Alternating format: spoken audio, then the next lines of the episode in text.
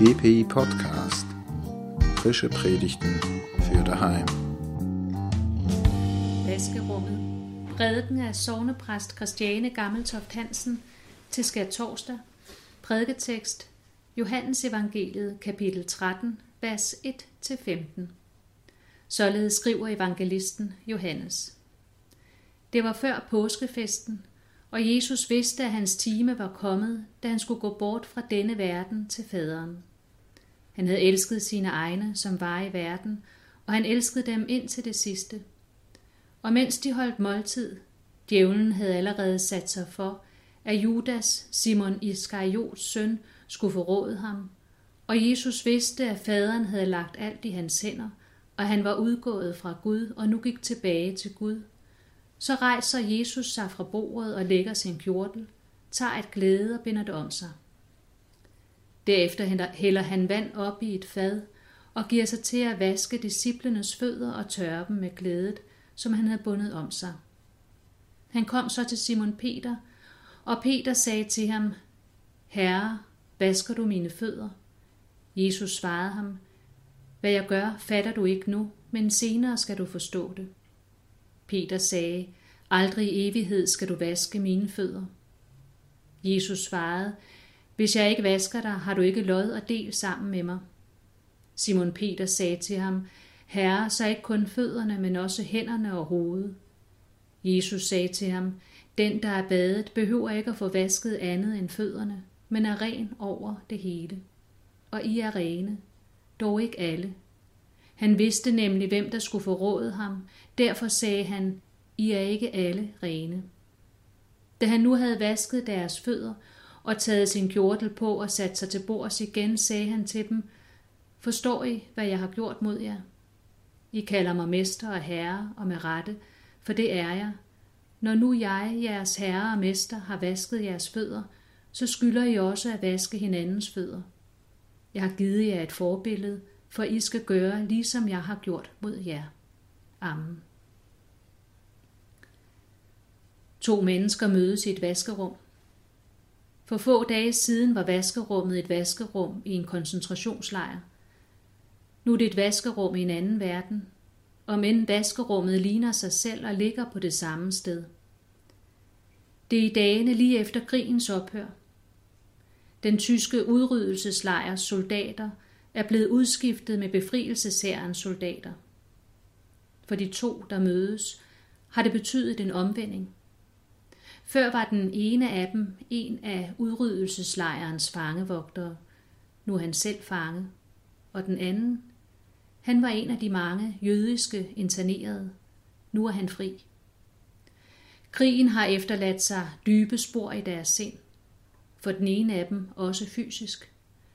Den tidligere jødiske internerede er syg og ligger i en af lejrens hospitalsbarakker. På anden dagen for befrielsen kæmper han sig ud af sin sygeseng, han vil vaskes. Og der er det så, at de mødes. Den syge fortæller.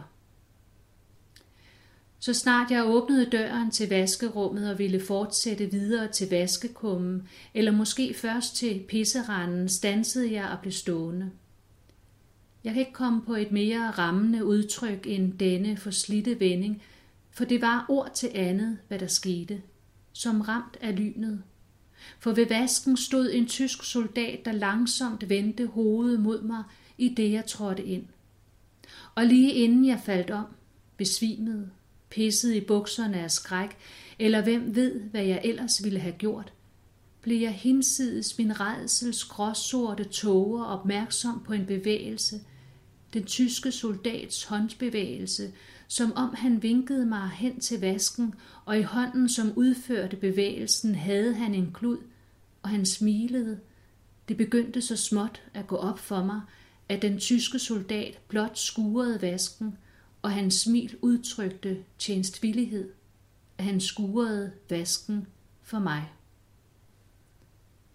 Citatet er hentet fra bogen Kadish for et ufødt barn af forfatteren Imre Kates. Er det muligt at vaske støvet af støvlerne og asken af ansigtet? Er det muligt ikke bare at overleve, men leve med det, der er sket og det, der er gjort.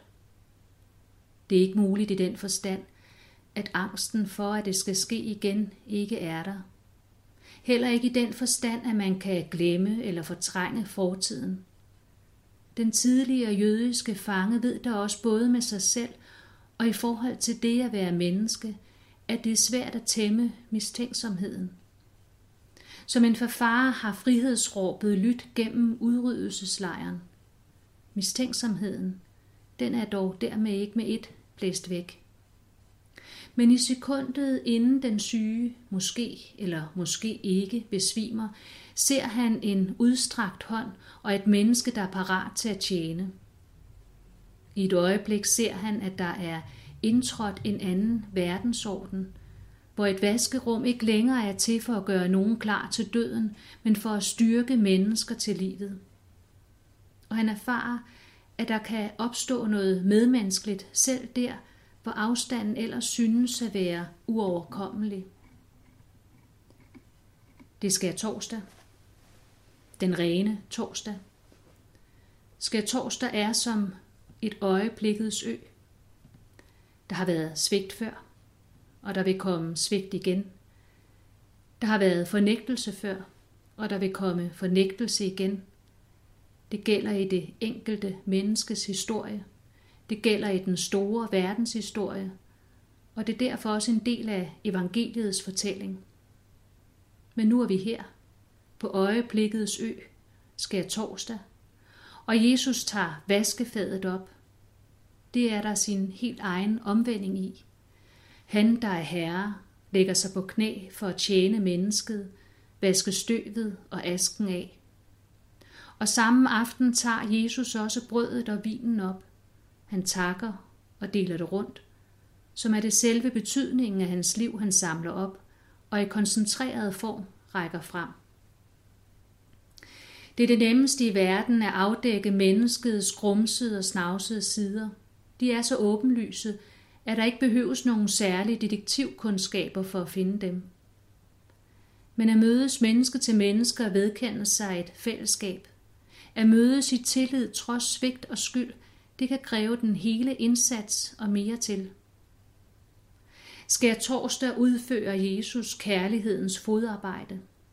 Han tager gluden og vasker ind til noget oprindeligt kommer til syne. Han afdækker det, vi er skabt som, og det, vi er bestemt til, og genindsætter os i fællesskabet med ham og hinanden. På den måde giver skal torsdag også lidt klarsyn. Det drejer sig ikke kun om, at vi selv kan få stillet vores egen sult og tørst. Det drejer sig om, at vi trods den afstand, vi kan lægge til hinanden, ikke desto mindre er et. Det er derfor, at en fangevogter, der har mere på samvittigheden, end der er plads til, og han kan holde til, alligevel kan tage en klud op og tjene den, der tidligere var hans offer. Hvem ved, måske gør denne vaskende tjeneste også ham selv lidt renere. Men uanset hvad, det er muligt at gøre noget for den anden, uanset hvad ondt man selv har været skyld i. Det er den tidligere fangevogters befrielse, og det er nadverens befrielse, tilgivelsens befrielse. Nadverens vision er enhed. Den ældste nadverformel og nadverliturgi, vi har, er Paulus' også for Paulus drejer det sig om det fælles liv. Når vi bøjer os mod hinanden, medlevende, medlevende, tjenstvillige, er det nadveren, der sætter sig igennem. På den måde kan det også blive til nadver uden for kirkens rum. Det er godt at huske på i en tid, hvor vores kirker er lukket på grund af den verdensomspændende epidemi. Vi kan ikke fejre nadver i kirken i dag, men det betyder ikke, at vi er uden for nadverens virkelighed. Den virkelighed blev indstiftet, da Jesus skær torsdag brød brødet og holdt kalken frem, og med tegn og ord viste, at vi har del i hans liv. I et vaskerum rækkes en hånd frem, og selvom det ikke visker angsten og smerten væk, kan det alligevel vække følelsen af, at verden kan være andet end redslernes sted. I en tid, hvor vi holder afstand, og mange er lukket inde i deres hjem, er det alligevel muligt at høre en efterklang af ordene, Dette er Jesu Kristi læme, givet for dig. Dette er Jesu Kristi blod, udgydt for dig. Efterklangen kan måske høres i den stemme, der trøstende når den, der er bange eller syg. Eller efterklangen kan spores i det blik, der ser direkte på en i en vedkendelse af fællesskab. Eller det blik, der giver lidt varme i en tid, hvor vi ikke kan nå hinanden med hænderne. Det sker torsdag, og vi lever ikke for os selv. Hvad end der er afstand, er vi samlet i Guds kærlighed. Amen.